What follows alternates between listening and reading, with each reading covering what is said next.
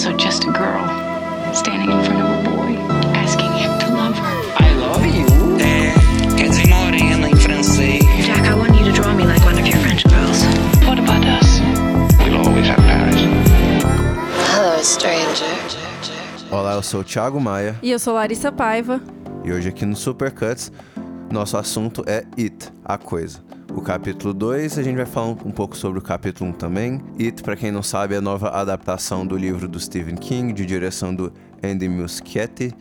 O primeiro filme, lá em 2017, fez um puta sucesso de bilheteria. Foi o filme de terror mais, mais lucrativo de todos os tempos. É, tem, tem esse título aí pra ele comemorar. E a gente vi- reviu os dois filmes, a gente vai falar um pouco. É a segunda semana da, na bilheteria nacional de It, capítulo 2. E a gente vai falar um pouco do que a gente achou do- dos filmes, o que, que a gente acha dessas adaptações de maneira geral. E o que, que você achou do filme, Larissa? Ah, assim, pela proposta do filme, eu achei até interessante, de certo ponto, sim. Óbvio que comparando com o primeiro, eu assisti um logo depois do outro. Tendo essa comparação, é, eu gostei muito mais do primeiro. Acho que essa opinião vai ser unânime aqui no podcast hoje. Eu acho que é a opinião unânime pelo mundo, pra ser sincero. Mas é, a gente vai falar um pouco dos porquês disso, né? É, mas assim, eu, eu me liguei bastante aos personagens, tanto é que hoje eu tive aquela sensação de. Como eu fiquei ontem, sei lá, cinco horas, seis horas assistindo, hoje eu senti falta dos personagens. Então, eu acho que isso é um ponto positivo para as duas adaptações, né? Que os dois filmes, na verdade, são um único livro, né? Não, pois é, o, o livro de nome It, é, é o mesmo nome do filme. Ele é um livro de 1986, escrito pelo grande escritor e romancista americano Stephen King, com tr- trocentos livros aí de bagagem. É, eu acho que são 88 adaptações dos livros dele para ou filmes e séries e, e qualquer coisa, né? Então, algumas são altamente famosas, assim, Shawshank Redemption, O Iluminado, Carrie a Estranha, são, são inúmeros aí que são famosos no mundo do cinema, né? E eu gosto, eu acho que essa história é uma história muito envolvente, é uma história muito boa. E tem alguns lugares que o filme peca. Eu não, eu não li o livro, então eu não sei dizer pela perspectiva do livro. Mas, assim, especulando, dá pra, dá pra ver por que, que o, o, o livro é tão bem sucedido, assim. É uma história bem rica, é um enredo que eu acho que ele é bem variado, assim. Tem muita coisa por trás de todo aquele terror que acontece no, na tela, sabe? Tem alguns pontos que o filme não me compra, assim. Por exemplo, eu acho que isso não é nem spoiler, que isso todo mundo já sabe, do palhaço alienígena, assim. Mesmo que eu entenda a partir de algum tempo, porque primeiramente eu não tinha essa ideia que era um palhaço alienígena, pra mim era só um palhaço, sei lá, ia pro ramo do serial killer ali. Então, o meu imaginário a princípio, no, no comecinho ali, eu já fiquei meio assustada, meio chocada com as primeiras cenas do capítulo 1. E aí, até eu entender do que se tratava e tal, que acaba que você entende ali pro meio do filme toda a construção do medo, etc, o que o palhaço representa, não é só um palhaço. E pro final, assim, que eu acho que é só no final, nas últimas cenas, que a história meio que se fecha. Do- isso falando do primeiro filme, porque o segundo filme, pra mim, foi uma repetição exatamente igual do, do capítulo 1, só que com os personagens já adultos, né? O que, que você acha sobre isso? Então, assim, eu acho que o filme, ele. Primeiro, assim, por um filme que lucrou tanto, teve tanta. Tem tanto sucesso de bil- bilheteria, eu acho que esperava um pouco menos, assim. Eu acho que ele é um filme bem criativo, ele é um filme bem envolvente. Ele não, ele não padece, assim, de momentos que são emocionantes lá e tal, né? Mas, assim, num geral, é um tema que a gente. Não só a repetição no filme já ocorre por si só, mas é um, é um tema meio batido, assim, digamos assim, de um, de um palhaço que tá ali pra aterrorizar as crianças. É porque eu as- acho que a partir do momento que são crianças, a gente consegue comprar a história melhor, sabe? As crianças com medo de um palhaço, etc. Só que quando leva isso pro âmbito tipo, de adultos, é meio complicado você se simpatizar por adultos que têm medo de palhaço. Não, então, eu acho que essa vibe Stranger Things que a gente tem no primeiro filme, ela, eu acho que ela funciona bem legal, num geral. Que a gente tá vendo as crianças é, é uma coisa bem simbólica. A gente vê as crianças não só fugindo do palhaço, fugindo desses acontecimentos sobrenaturais e dos vários e dos vários medos que ela tem, né?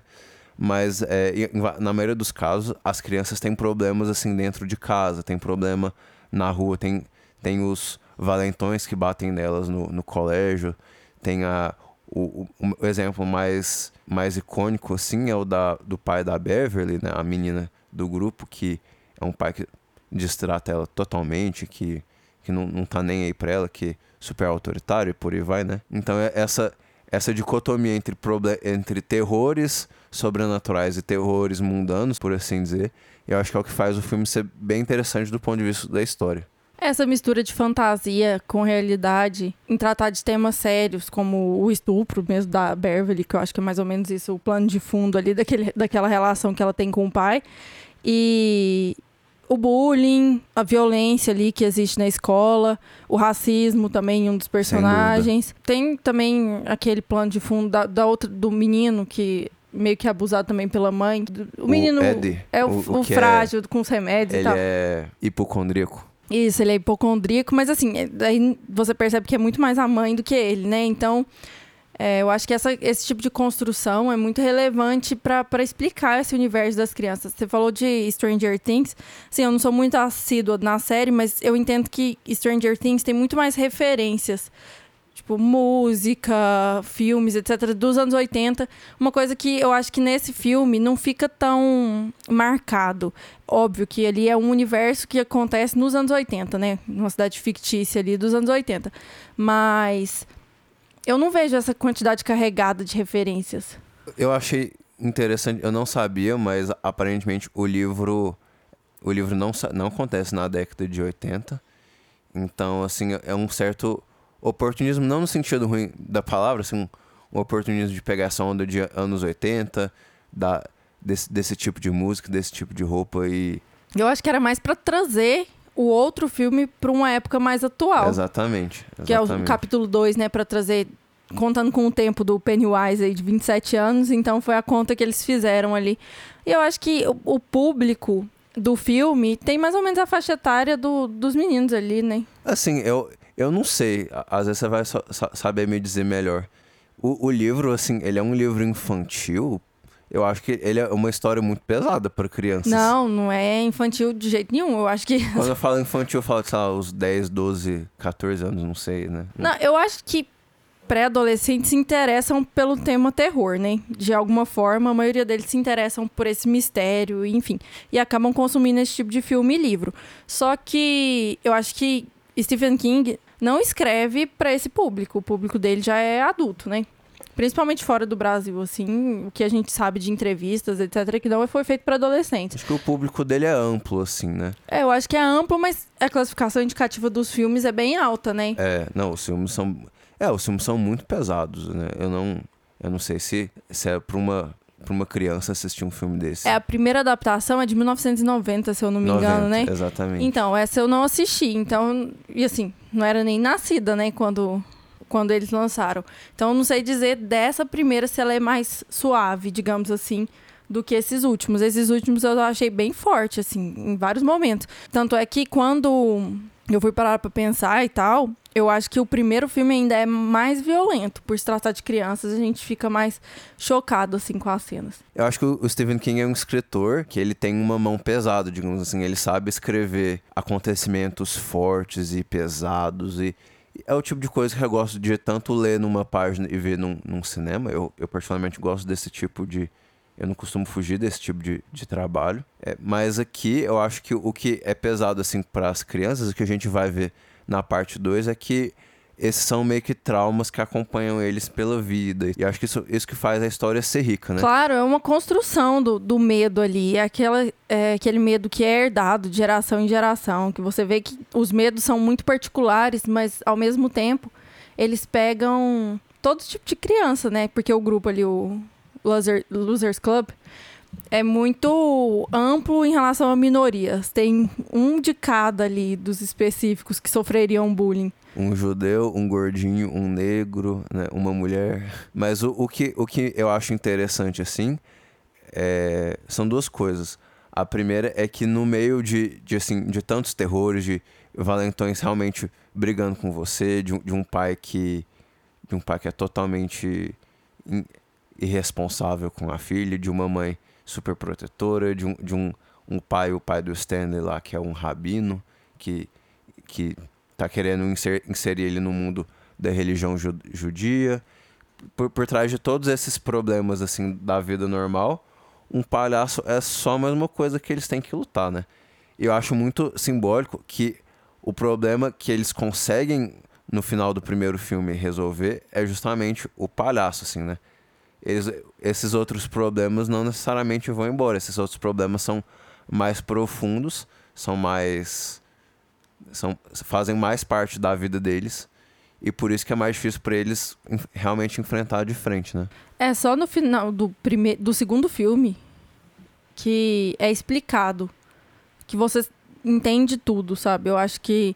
E isso é muito interessante pra história, porque o tempo todo você não, não sabe ao certo, por se tratar de crianças, o que é real e o que não é. O que é fruto da imaginação deles. Até porque tudo acontece, só eles conseguem ver, né? É o palhaço brincando com eles o tempo todo. Então, quando um adulto não vê o, o problema ali da criança, a gente subentende como adultos que aquilo ali não é real. Então, eu acho que esse, essa nova etapa, esse novo capítulo, com os personagens já crescidos e com os mesmos medos, né? Porque eles, a princípio, se esqueceram de tudo que aconteceu. Quando eles retornam a Derry e começa a acontecer tudo de novo, é a hora que você fala, não, peraí, tem que ter outra justificativa. E é quando o filme, no final ali, né, consegue justificar tudo. Tá que eu questiono as justificativas, mas consegue fechar esse ciclo. Eu acho isso muito interessante. Voltando ao elenco e aos personagens, qual que você achou que foi mais bem construído, assim, seu favorito? Eu acho assim, a chave para entender os dois filmes é, é o nosso triângulo amoroso ali, o, o Bill, a Beverly e o Ben, né? Eu acho que ele- esses três personagens são a chave para entender o filme. Não que os outros sejam legais, eu acho que o Rich, que primeiro é do Finn Wolfhard, depois é o, o Bill Hader. Eu acho que os dois atores fazem muito bem esse papel de efeito cômico, um piadista que tá ali pra ba- hora estragar, hora hora alegrar um- os momentos, né? Mas eu acho muito legal porque o, o Bill, ele, ele é colocado em assim, situações que ele tem que virar ser líder, ele tem que... Ele é um, uma pessoa gaga, que ela, que ela perdeu o irmão, e ele tem que vir a se tornar um líder, ele acaba, por acidente, liderando o grupo, grupo inteiro, colocando eles nesse, nesse, nesse problema. Eu acho que os três personagens, assim, as inseguranças dos três são, são o centro do filme, de, de certa forma. Isso não me capta muito bem, assim, esse tri- meio que triângulo amoroso aí. Eu não, não acho muito. Ah, eu queria uma expressão pra isso. Não sei, eu acho meio errado mesmo. Sabe quando. Eu acho assim que um filme no- nos dias de hoje, assim, essas. é, a gente fica meio assim de ver essas constantes investidas em cima da Beverly no primeiro filme, que eles estão sempre elogiando o cabelo dela, elogiando a pele dela. Não, e eu acho assim, tem tantos problemas reais se passando ali. Tá, tudo bem, são crianças e pode ser que no universo delas aquele ponto específico seja tipo aquele relacionamento amoroso ali seja mais importante que todo o resto. Só que tanto no final do segundo do primeiro filme quanto do segundo filme, como esse relacionamento se desenvolve, me incomoda demais, assim, eu acho que tanto é que é uma das coisas que mais me peca ali pra mim assim, é esse relacionamento, é a história do que o amor salva e que o beijo salva, esse tipo de coisa. Até porque o, a o filme todo é construído na base de que nós somos amigos, não podemos nos separar, somos nós, a nossa união, a nossa amizade que vai salvar, né? Tipo assim, os dois filmes são. Eles miram bastante nesse ponto. Só que no final são meio que relações amorosas, assim, que se destacam. No final dos dois filmes. Então eu não concordo muito com isso, não, até porque eu acho que não, não agrega em nada. Eu acho que perde muito tempo, no- tanto no final do primeiro filme quanto no segundo, des- desses trechinhos assim que. Tanto no primeiro com aquele, aquele o, o beijo. Tá, já tem muito spoiler aqui, né? Posso falar. No, prim- no final do primeiro filme, quando o Bill e a Beverly se beijam, pra mim é totalmente desnecessário. O filme podia ter acabado quando o Ben dá as costas e sai. E no segundo filme também, aquelas cenas finais ali, acho eu acho desnecessário que- também. Sob uma cer- certa pers- perspectiva, o beijo final final do segundo filme é meio que um alívio, porque o, no começo do, do segundo filme a gente vê que o Bill é casado e o Ben é um solteirão e a Beverly tem um marido, um esposo abusivo. Então é um final assim satisfatório no sentido de tá tudo acabando bem. Pois é, mas quando eu vou assistir um filme de terror, eu não tenho essa necessidade, sabe? Do, de acabar bem. Porque, até porque, como os filmes começam, eles já começam tipo, completamente do mal, assim, não, não é. Então, não tem essa necessidade de acabar no Felizes para Sempre, sabe? Até porque o primeiro filme termina com a ameaça de que o palhaço vai voltar. Então, eu acho que aí falha. Eu particularmente não vejo muito problema com o final. Eu assim, eu não amei o final, mas eu acho que é, é satisfatório, assim, tipo, encerra a história. Eu- o que eu tenho problema mais é com o desenvolvimento dos fatos, tanto no primeiro filme quanto no segundo filme, porque assim, essa ambiguidade dos vários e vários sustos que são constantes e to- toda hora. E a gen- às vezes a gente não sabe se é real, se é imaginação deles, porque às vezes é real, às vezes é, é uma ambiguidade que cansa a gente, sabe? No É, geral, chega num ponto que a gente já, já sabe como vai ser construído, então já sabe a hora que vai tomar o susto. Então, assim, no geral, eu gosto de ambiguidade em filmes, mas aqui eu, aqui eu, eu, eu realmente me cansei, especialmente no segundo filme. Eu acho que o, o ritmo do segundo filme é muito ruim, porque a história continua boa e tudo mais e tal, mas o, o começo do filme, eles estão apresentando os personagens, os, os atores são muito bons, assim, ah, o James McAvoy, a Jessica Chastain, o Bill Hader, né? o, o Penny, o ator do Pennywise faz um puta trabalho, assim, acho que ele é o, o destaque dos dois filmes. Mas no geral, o começo do segundo filme abre com eles sendo introduzidos para nós como personagens adultos, é, com os problemas da vida deles e, e tudo que passa na, na vida, assim, na vida adulta mesmo, assim, como que eles lidaram, lidaram com esses traumas. Aí, a partir do momento que eles voltam a Derry, toda essa narrativa é jogada no lixo e eles voltam a su- é, separa, susto, junta. Aí separa, assustam de novo todos os cinco, seis. Aí eles juntam, fazem alguma coisa, aí eles separam de novo e cada um assusta. Eu acho que essa dinâmica cansa muito. Até eles ficam comentando já, não é pra gente se separar, não é pra gente se separar, isso aí eles acontece vão- de novo. e vão e separam, né? Às vezes por, por motivos involuntários ali, né?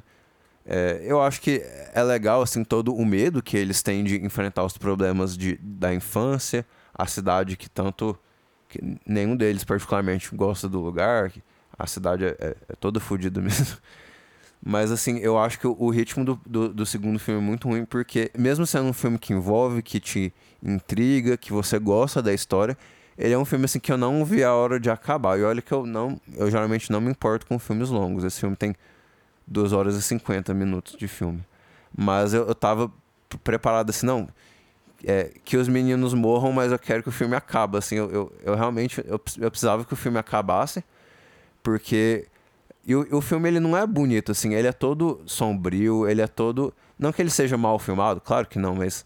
Ele é muito feio, ele é, ele é nojento, ele é claustrofóbico. A gente vai... Aquilo vai cansando na gente. Muito escuro, né? Eu acho que, agora que a gente já falou das coisas que nos incomodam, vamos falar das coisas que a gente acha que o filme acertou. Não, de maneira geral, eu acho a história muito rica é, de como esses terrores eles estão totalmente entrelaçados, né?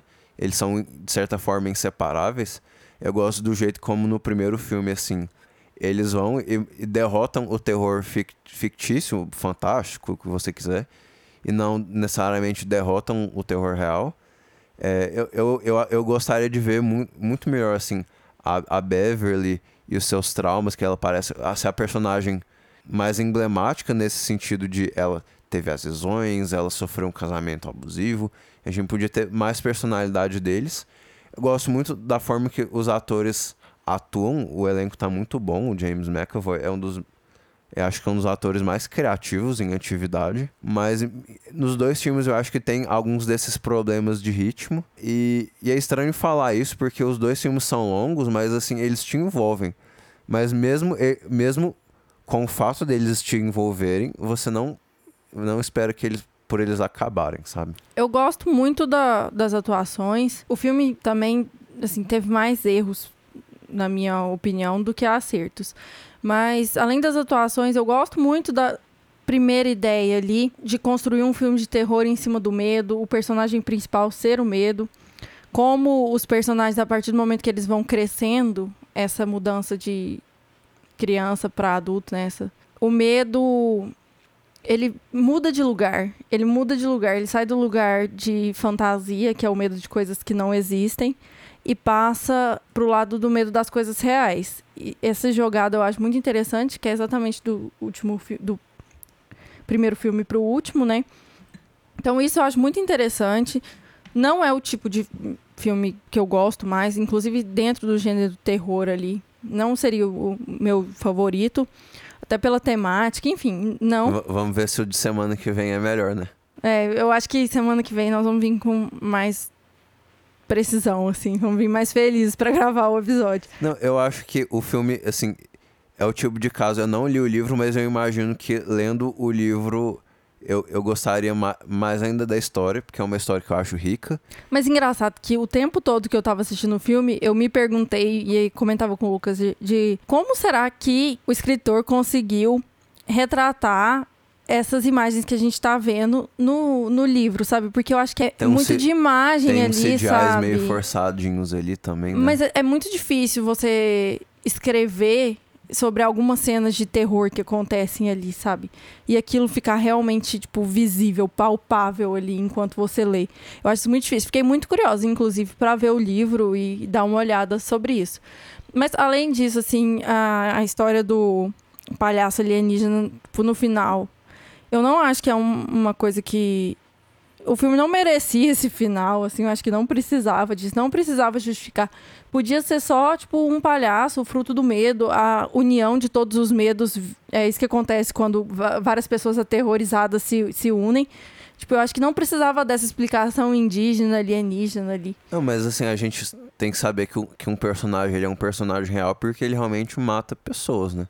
Então, assim, o medo matar pessoas eu acho uma coisa meio forçada, Tá, mas né? a união desses medos cria o personagem, sabe? Eu acho Não, que o, o, ele uniu temas demais. É, tipo, o é- personagem alimenta-se dos medos, né? Isso fica muito claro, né? Pois ele é, usa mas a- a- ao seu favor. Aí você coloca é uma lenda indígena, mais um palhaço assassino, meio serial killer ali, mais alienígenas, tipo, que pelo menos eu entendi como isso, mais as três luzes ali que eu não entendi. É meio mal explicado Enfim, de, é. de onde vem o que é. e né? aí e você aquele fica com final aquele, tipo, é meio clichê também, né? E e com a quantidade de sustos, você vai perdendo. Fica só no susto. O medo desaparece. Não é o filme que você vai terminar de assistir, vai ficar pensando a respeito, vai ficar com medo. Dessas cenas de susto, assim, é, você comentou agora há pouco, é, a, mais, a mais, assim, na cara, digamos assim, no que ele quer dizer com isso, é o, o sangue pra Beverly, que ela tem medo de menstruação, de, de crescer e ser, e ser moça, né? E, mas é, o filme eu acho que ele acerta em alguns. Assim, eu não acho que ele acerta 100%, mas eu, eu, eu marco como um acerto do filme que ele sabe, brin ele sabe brincar e usar a seu favor os medos das pessoas na, na vida real, com os medos usados pelo, pelo palhaço lá, os fantasmas e tudo mais. E eu acho que eu, eu, eu gosto do primeiro filme, eu, eu gostei mais do que eu esperava. O segundo filme eu acho que tem um, um ritmo bem abaixo, bem aquém assim. E no geral é bem isso sim. Eu acho que tem bastante emoção ali distribuída pelo filme. E eu queria saber um pouco das suas impressões finais. Das minhas impressões finais, assim, eu posso dizer que é um bom filme de terror. Tem seus defeitos ali. Eu acho que o capítulo 1, sim, passa de ano.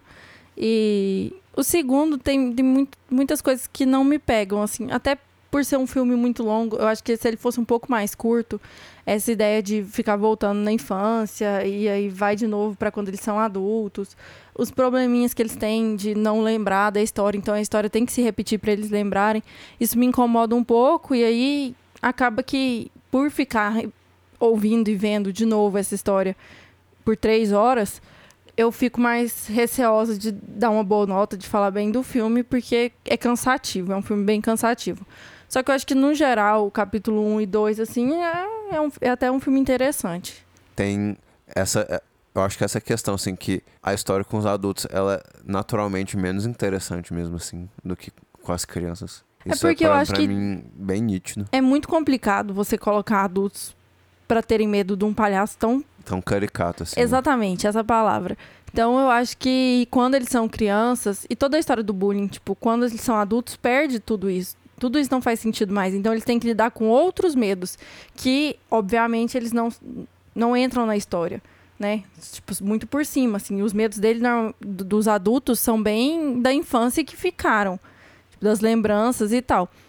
Então, eu acho que é nessa hora que a gente não- não encara muito bem esses novos personagens, por mais que eles sejam muito esforçados, os atores são bem esforçados e a construção dos personagens é até bem feita, só que a gente, como telespectador, vai ficando entediado com o tempo. Os sustos, acho que pra gente que assistiu, eu assisti no mesmo dia, né, os dois filmes. Eu já tava sem paciência alguma pra ficar tomando susto.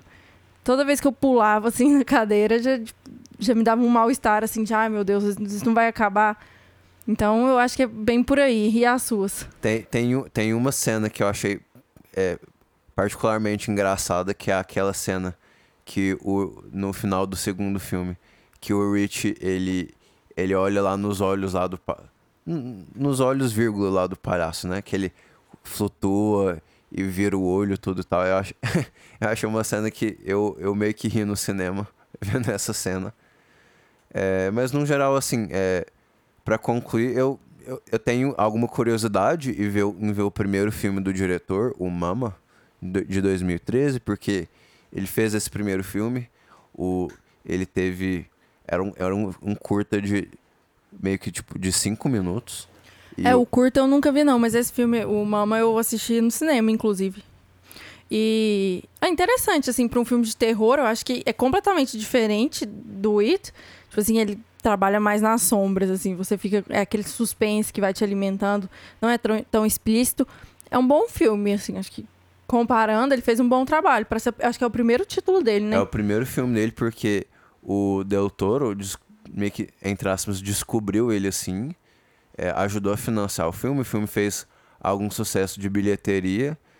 E daí ele meio que se, ele se cacifou, entre aspas, assim, pra fazer o, o It e o It 2, né? Os- ess- essas duas. E assim, os dois são grandes sucessos de bilheteria. Mas, mais pro fim do ano, eu acho que a gente pode falar um pouco dos filmes que fizeram sucesso na bilheteria no, ao, ao longo do ano, mas assim, seguramente esse vai, esse vai ser um dos grandes sucessos do ano na bilheteria. Eu acho que It é complicado de falar só sobre o aspecto de direção, etc. Tipo, levando para esse lado, que são essas pessoas que levam as pessoas ao cinema, porque Stephen King tem uma legião de fãs, né? E o pessoal que gosta dele, gosta dos livros e tal, acompanha os filmes assiduamente e vão falar bem de qualquer forma. Ele, assim, mal comparando, ah, é... Claro, eu acho que não é nem o mesmo estilo, né? A mesma proposta, mas assim, tipo um, um Spielberg da vida, é meio que um nome que é, tipo, inegável, assim. Meio que não tem como você não gostar do, do Spielberg no sentido geral, assim. Ele é um nome emblemático. É, para terminar, eu vou dar minhas notas. Eu achei o, o primeiro filme nota 7, que eu achei interessante. O segundo filme, ele é- ele, ele para mim não passa de ano. Ele ficou um 5,5, eu vou dar pro segundo filme. Mas eu acho que poderia ter passado de ano. Se, não- se ele não fosse tão longo e tão arrastado. Você é muito generoso com esses filmes, Chaco. É, capítulo 1 pra mim, nota 6, e capítulo 2 fica com 4 aí. Acho que talvez um 4,5, mas eu, fico- eu prefiro deixar ele com 4, que eu acho que vem muita coisa boa em relação ao terror ainda esse ano. Então eu quero deixar uma margem boa para minhas notas. É por isso que eu falo, eu falo no Twitter que você é mais chata que eu. Não, eu acho que é muito difícil um, um filme conseguir. Até porque eu gosto de dar as notas comparando com outros títulos semelhantes, assim, que eu acho que é mais justo. Na segunda parte do nosso episódio, é, eu queria falar um pouco, eu e a Larissa, a gente queria falar um pouco sobre Bacurau, porque o filme tá do- no discurso nacional, foi a terceira semana que ele tá em cartaz e ele fez algum sucesso bem grande de bilheteria. Tem muita gente falando disso online, muita gente criticando, muita gente adulando o filme. E, assim, eu, particularmente, eu não acho Bacurau um filme perfeito, mas eu acho ele super bom, ele é muito envolvente, ele é muito criativo. Eu gosto muito da linguagem do que ele usa. E eu e a Larissa, a gente separou algumas coisas, assim, que a gente ouviu falando na imprensa e na, no discurso geral, que talvez a gente ache que, não sei se a palavra é equivocado, mas talvez, assim, que não, não são as análises mais profundas, né? E o primeiro exemplo que eu, que eu queria dizer é o Joel Pinheiro, que é um, um membro do grupo do My News e um youtuber.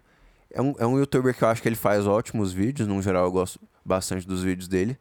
Ele resolveu fazer um vídeo sobre o Bacurau que ele meio que ataca toda a premissa do filme, que é uma história simplista, que é uma visão maniqueísta de vida e da sociedade, como, tipo, que é muito, muito descaradamente de esquerda nesse sentido. E assim, é, a análise não, não deve tocar nesse ponto, pelo menos pra mim, porque sim, o filme é maniqueísta, né? Mas o, o- ele, ele, ele Como todo filme, né, Thiago? não, mas eu acho que assim, o mérito do filme é justamente porque ele brinca com essa linguagem maniqueísta e estereotípica.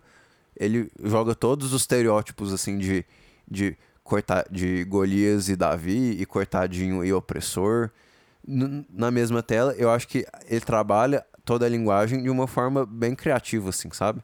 Porque no fim das contas, Bacurau é um, é um filme de gênero, sabe? Então assim, só mal comparando assim, a gente não vai assistir, por exemplo, o Iluminado, porque a gente quer um vilão que é ambivalente, que a gente quer um vilão que que hora é bonzinho, hora é mal, que é difícil de fazer uma leitura nele, assim. O vilão ele é bem mal da forma mais caricata possível, mas é por isso que é, a gente celebra a vitória, assim. Apesar da história ser simplista e ser maniqueísta, né?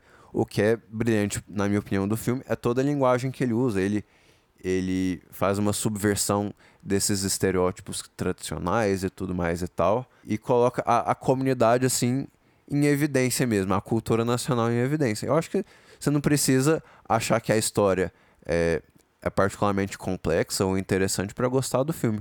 Eu vou fazer um discurso aqui, não meramente sobre Bacurau. Eu vou aproveitar o gancho de Bacurau e as recentes críticas e tudo que está acontecendo para falar o quão necessário, inclusive a partir dessas críticas dá para falar o quão necessário esse filme foi e, e é assim. E é necessário também haver essa- esse tipo de discussão, gente. É assim, sobre qualquer filme, do mesmo jeito que a gente falou de Bacurau aqui um dia, a gente vai falar sobre It, a gente vai falar sobre Star Wars quando for a hora, vai, vai falar sobre provavelmente algum desenho animado, algum, alguma animação. E, e faz parte, sabe? Eu acho que essa linguagem, o cinema tem uma linguagem muito própria.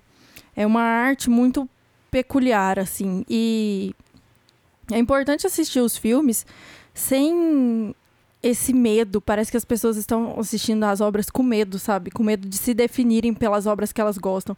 Isso não tem nada a ver. Tipo, você gostar de um filme X ou Y não vai definir sua opinião política ou sua religião ou que você. sei lá, sua sexualidade, enfim. É, eu, eu acho assim, eu particularmente gosto de filmes políticos. E eu acho que esse filme, ele tem muitos, muitas camadas políticas, né? É, mas, por exemplo, eu, eu falei algumas semanas atrás de Bastardos Inglórios. Como Bastardos Inglórios é uma grande crítica, en- entre aspas assim, de fazer dessa insistência de, de se colocar mensagens políticas no meio do filme, né? E eu, eu assim, eu adoro quando o filme tem mensagens políticas, é, é o meu gosto, assim. Mas eu, eu nem por isso deixei de gostar de Bastardos Inglórios. Inclusive, eu acho que Bastardos Inglórios faz isso de forma super interessante, super bacana, super divertida e, e criativa, né? Não, eu acho que o princípio tem que ser de você não tá assistindo um filme por isso, sabe? Não pode ser o motivo inicial que você chega ali no filme. Eu acho que óbvio que todos os filmes passam mensagens e e óbvio que cada filme vai passar a sua, qualquer que seja, porque é uma obra de arte, qualquer obra tem assinatura, né? Mas sobre Bacurau, assim, no geral, É, as, críticas, as críticas que me desapontaram são críticas que levaram para um extremo. Eu não tô falando do extremo de Bacurau, não. Eu tô falando de, de um extremo do- que é uma visão muito particular da pessoa que ela quis ver no filme. Não significa que tá lá presente ou não, mas parece que a pessoa já antes de assistir já desgostou, já se sentiu incomodada, já se sentiu atingida, a carapuça já serviu. Eu e aí você eu- já sai do filme, tipo, com uma lista de, de coisas que te incomodam, sabe? Enfim. Eu acho, eu acho que, tipo, a pessoa fica com mais medo do discurso e da militância do que do filme em si. Ela sai assim do filme, poxa, aí agora a militância escolheu esse filme pra ser o filme. E assim, e, e eu- eu falo isso pra qualquer um. Tipo, se você gostou do filme, assim, não tenha medo de assumir que você gostou do filme. Às vezes você discorda com a mensagem política, né? E, e, às e assim, eu particularmente tem filmes que eu acho que tem uma mensagem política opostas do que eu gosto e por, e por isso eu desgosto dos filmes, mas nem sempre assim. Realmente nem sempre.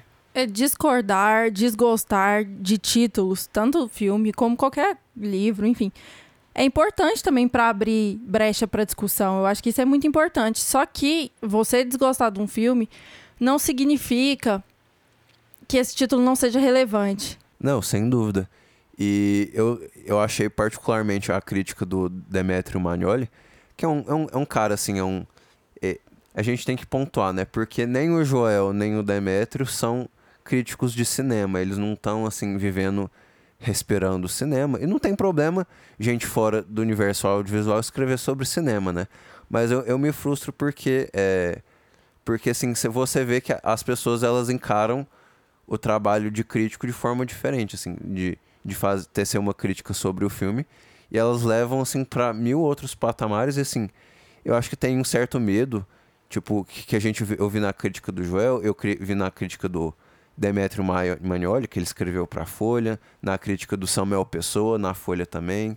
O Estadão colocou uma crítica, um olhar meio negativo, assim, sobre o filme. E eu, eu sugiro, assim, se a pessoa sai do, de Bacurau e ela quer começar uma revolução, provavelmente não foi Bacurau que ela assim, ela ela, ela podia, poderia ter assistido outro filme e ela queria começar uma revolução, porque eu eu vi Bacurau e eu não quero começar uma revolução.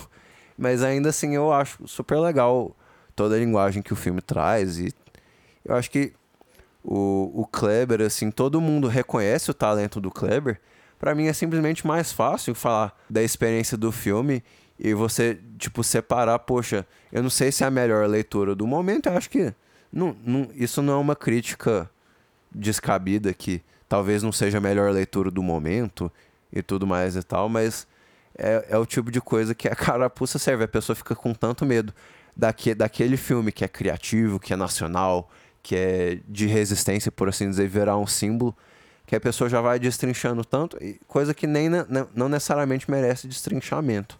Porque afinal é um filme de gênero. Então, para finalizar, é essa mensagem que a gente quer deixar aqui, eu- diante das coisas que aconteceram, né? A gente tem um episódio é, exclusivo falando sobre Bacurau. Tá disponível aí já tem umas duas semanas, né? E para quem quiser saber mais sobre o filme, esse episódio está lá. Também a gente já falou um pouco nas redes sociais, né? E acho que é isso. A gente queria ter feito um, uma, um curtinha desses, assim, falando de Era Uma Vez em Hollywood, que também polemizou de formas que a gente não gostou exatamente. Eu acho que a gente deve falar.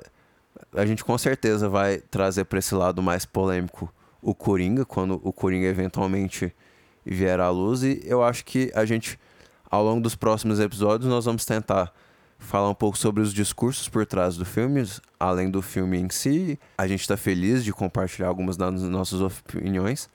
Mas enfim, é aparecer em Bacurau. É, não é particularmente um filme perfeito ou a melhor coisa no hemisfério sul, mas é, é um filme super criativo, é um, é um filme divertido, super envolvente. É um eu- filme muito importante e relevante, não só para o Brasil, mas o mundo todo já tá dizendo que para o mundo também é, né? Tá Sim, todo mundo não, à falando toa, bem. não à toa foi premiado e está sendo bem, bem falado lá fora. Então, não, não sintam-se medo, assim. É, e- e- é, nome das personagens, homenagens a, a personalidades de esquerda. Gente, não, não levem eh, tan- tanto isso a sério. Tem gente que leva e, assim, eu acho que vai atrapalhar tanto na análise daquela pessoa do momento hoje, tanto da pessoa aproveitar aquele filme em particular. E eu acho que eu vou encerrar por aqui. Então, agora é a parte do programa que a gente dá umas indicações pra vocês aí assistirem ao longo da semana e comentarem com a gente. Quer começar, Thiago? Eu tenho duas indicações. Eu fui, sexta-feira, eu fui ver Legalidade, que é um filme do Zeca Brito. Tá estreando no- em algumas salas no Brasil essa semana. E eu, eu saí do filme, eu gostei bastante, assim, eu achei super envolvente. É um filme político, mas ele é um filme que eu acho que é- ele é legal justo pela história. É uma história em que aquele clichê, o pessoal e o político se misturam, né? Nesse, nesse filme, pra mim, o mérito dele foi fazer as duas coisas assim, totalmente desassociáveis uma da outra. Aí eu fui, entrei no Letterboxd e vi que a- muita gente não tinha gostado do filme. A, a nota dele era tava mais negativa pra positiva e eu fiquei meio assim, poxa, às vezes é um filme que só eu gostei, né? Mas eu realmente gostei. O ator Leonardo Machado faz o, o governador do, do Rio- Rio Grande do Sul, Leonel Brizola. Ele dá uma puta atuação. É, inclusive, o filme é dedicado a ele, porque o Leonardo morreria logo depois de terminar o filme. Mas é um filme que eu acho que vale a pena a indicação, porque tá ele não deve ficar muito tempo em cartaz. Aqui em Goiânia, ele infelizmente só foi lançado em um cinema aqui em Goiânia. Então eu, eu torço para que semana que vem, ou se Deus quiser nas outras semanas, ele tenha melhor distribuição. Mas tá aqui o registro de um filme que eu vi e gostei. Outro filme que eu gostaria de indicar, mas é um filme mais famoso, que é Zodíaco do David Fincher, de 2007. É um filme que fui rever esses dias e eu acho um filme assim bem muito inteligente, muito muito hábil em tudo que ele faz, de mostrar os contextos de, de serial killers nos anos é, 60 e 70. Todo, todo os embro, todos os embrólios de uma investigação policial. E eu acho que eles são muito. O filme é muito hábil em envolver a gente em todo esse processo, sabe? É, eu acho que é, é um dos melhores filmes do David Fincher. É bem. tá bem ali no, na- nas temáticas que ele gosta. Muitos de vocês com certeza já viram o filme, mas para quem ainda não viu o filme, eu gostaria de recomendar porque ele tá disponível no Netflix. Então assistam Zodíaco. Então, eu vou fugir um pouco do tema do podcast e o que a gente vem falando essas semanas, porque para tentar equilibrar com tantos filmes de terror, suspense, serial killers, etc. Eu tô tentando assistir uns títulos mais leves. E aí, um dos filmes que eu assisti essa semana, que eu gostei demais, chama Journey to Italy. Ele é original italiano, né? Viaggio in Itália. É do Roberto Rossellini e ele é de 1954. É um filme preto e branco, tipo, é um romance meio dramático ali. Mas assim, tem aquela assinatura bem de filme antigo, assim. É um filme muito bonito, tem frases muito marcantes, assim, é um filme bem leve. Então, eu acho que talvez não seja tão fácil de encontrar o título, mas dê uma pesquisada aí que eu acho que deve ter disponível às vezes até no YouTube. É, é isso, Journey to Italy, Roberto Rossellini, 1954. Pessoal, eu queria agradecer a todos que nos ouviram até aqui. Muito obrigado pela atenção e pela audiência. Semana que vem tem mais. A gente deve falar alguns dos próximos filmes. É, Ad Astra vai estrear aqui no Brasil. Ad Astra, o filme do James Gray e do Brad Pitt como astronauta. É, Joker na outra semana. Tem muita coisa aí por vir. Semana que vem queremos ver todos vocês de novo. Lembre-se de seguir a gente nas redes sociais, no Facebook, no Instagram, no Twitter. Nós somos SupercutsPod no Instagram, no Twitter e no Facebook. Nosso e-mail é supercutspod.gmail.com Nos mandem dicas, indicações, perguntas, dúvidas, é, nossos filmes favoritos, é, se a gente gosta mais de gato ou cachorro, o que vocês quiserem. A gente fica feliz em respondê-los aqui no programa. A gente já fez isso outras vezes, a gente adoraria continuar fazendo. E isso aí, pessoal, muito obrigado pelo apoio. Nós, nós estamos tendo um crescimento bem legal nessas, nessas semanas. A gente queria agradecer todo mundo que recomenda nosso podcast, que apoia o nosso programa. Muito obrigado, pessoal. Até semana que vem. Tchau, gente. Obrigada. Say what again? I dare you, I dare you, I double dare you, motherfucker. Say what one more goddamn time. Sorry, Dave. I'm afraid I can't do that. He taught me keep your friends close, but your enemies closer. The Force will be with you.